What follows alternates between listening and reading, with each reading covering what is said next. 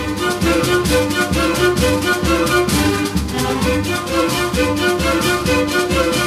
Olá, meu amigo, olá, minha amiga, gente boa, compadre, comadre, tudo certinho por aí, tudo na paz. Olha, por aqui tá tudo tranquilo também, viu? Por isso estamos chegando mais uma vez em aí na sua casa, no seu local de trabalho, através do rádio, através da internet, através do seu aplicativo de celular, trazendo para você, para sua família, uma nova edição do programa O Homem e a Terra, que é um serviço é de comunicação do Instituto de Desenvolvimento Rural do Paraná e a Par Emater.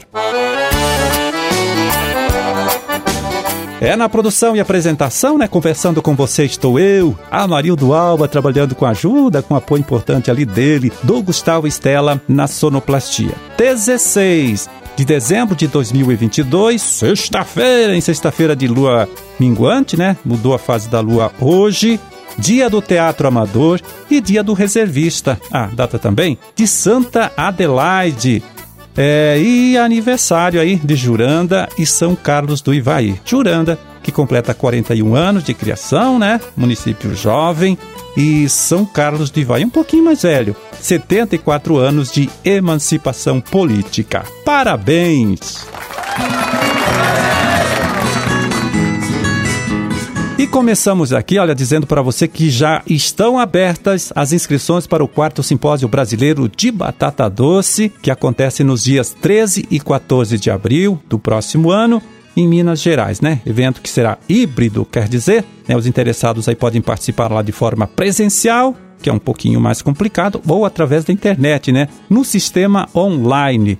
Mais informação, viu, você pode conseguir no site da Embrapa Hortaliças, que é, vai lá, anote, www.embrapa.br barra hortaliças. Só que hortaliças aí você escreve sem o C cedilha. Bom, e também vamos lembrando que agora no próximo dia 7 de janeiro do próximo ano entra em vigor aí uma nova lei que regulamenta a produção de energia elétrica própria. Olha só, a partir daquela data, tá? Quem gerar a sua energia elétrica lá no seu sítio, né, na sua fazenda, terá que pagar uma taxa para depois utilizar aí a rede da empresa que faz a distribuição de energia elétrica lá na região onde ele reside, tá? É, pela legislação vigente hoje, viu? Por isso que a gente está falando isso. Pela lei atual, a cobrança deste serviço ainda não existe. Então, por causa disso, viu, em todo o Brasil tem aumentado muito, bastante mesmo, o número de projetos para geração de energia elétrica própria, né? Aqui em nosso estado é a mesma coisa, também tem acontecido isso. Por isso, né, a pedido dos técnicos do projeto Renova Paraná, a gente faz este lembrete para você, viu? Caso tenha interesse em investir num sistema próprio de geração de energia elétrica, não perca tempo. E só para você saber, olha só, até o final deste mês de novembro, agora que passou, cerca de 5.200 famílias aqui do nosso estado, aqui do Paraná, tomaram, viu, esta iniciativa de instalar lá na sua propriedade, né, no seu sítio, na sua fazenda, um sistema próprio de geração de energia elétrica. E fizeram isso através do atendimento aqui do programa Renova Paraná, que é orientado pelos técnicos do nosso instituto, Instituto IDR Paraná. Então fica aqui essa dica para você, né? Dê uma passadinha no escritório lá do Instituto, antiga Imater do seu município, e fale com o técnico, pegue lá com ele mais informação sobre este assunto. Se você levar a sua conta de luz, olha só, ele pode até fazer um cálculo, né, estimado, aproximado da necessidade de investimento que a tua família terá que fazer para gerar a energia elétrica que consome hoje lá na propriedade, tá certo? Então, como disse, quem encaminhar este projeto até 7 de janeiro, agora do próximo ano, terá vantagem de ficar livre da taxa de uso do serviço né, da distribuidora de energia da sua região.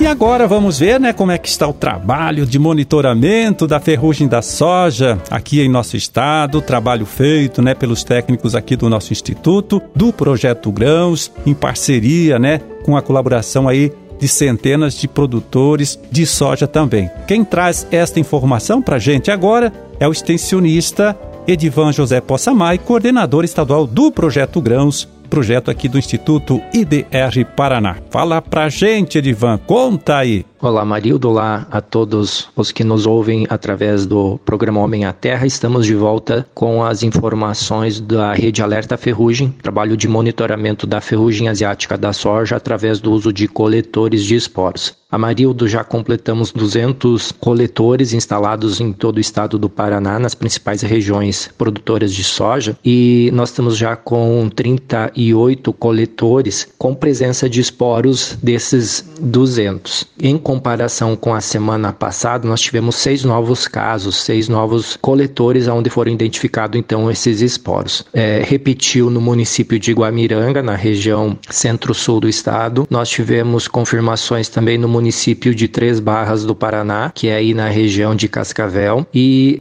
cinco casos que foram confirmados também na região de Toledo, nos municípios de Santa Helena e em Quatro Pontes. Esse comportamento de aumento de número de coletores com a presença já era esperado, tendo em vista que a cultura da soja já está implantada no estado do Paraná, apesar de um atraso no plantio de modo geral, né? É, mas a cultura já está a campo. Nós estamos tendo uma condição climática boa para o desenvolvimento da ferrugem, com essa questão das chuvas periódicas e a temperatura ideal, temperaturas que oscilam entre temperaturas um pouco mais baixas e também não tão temperaturas tão altas. Então isso favorece o desenvolvimento da ferrugem. A gente alerta os produtores, principalmente dessas regiões mais oeste do estado, na região de Londrina e também na região mais centro-sul, que intensifique o monitoramento das lavouras, façam vistorias, tentem identificar a presença da ferrugem em folha, é importante esse monitoramento, e façam o manejo junto com a assistência que dá a orientação relação à lavoura, tendo em vista que a ferrugem é uma doença agressiva e ela tem que ser manejada de forma adequada para que não se perca a produtividade das lavouras. A Marildo era essa informação para essa semana. A gente volta a semana que vem com novas informações sobre a rede Alerta Ferrugem. Um abraço a todos. Valeu, Edivan. Olha, forte abraço para você também. Muito obrigado. Bom trabalho para você, para toda a sua equipe e até a próxima semana.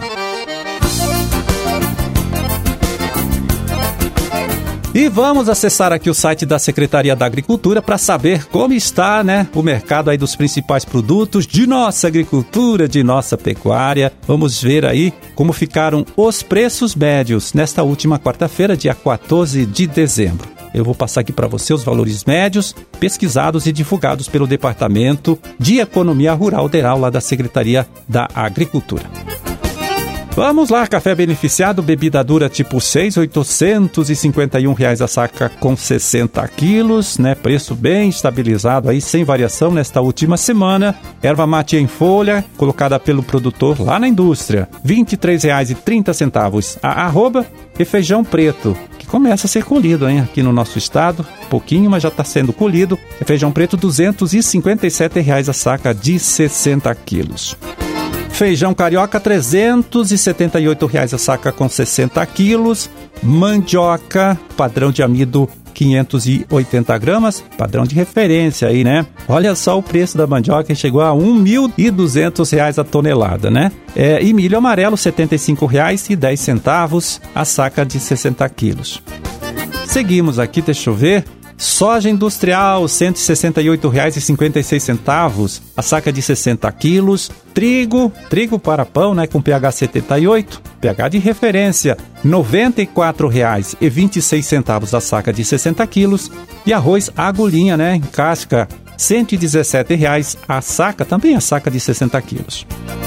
Boi em pé, R$ 280,55 a arroba o suíno tipo carne para o produtor independente, né? aquele produtor não integrado à indústria, R$ 6,69 o quilo e vaca em pé com padrão de corte, R$ 258,88 a arroba.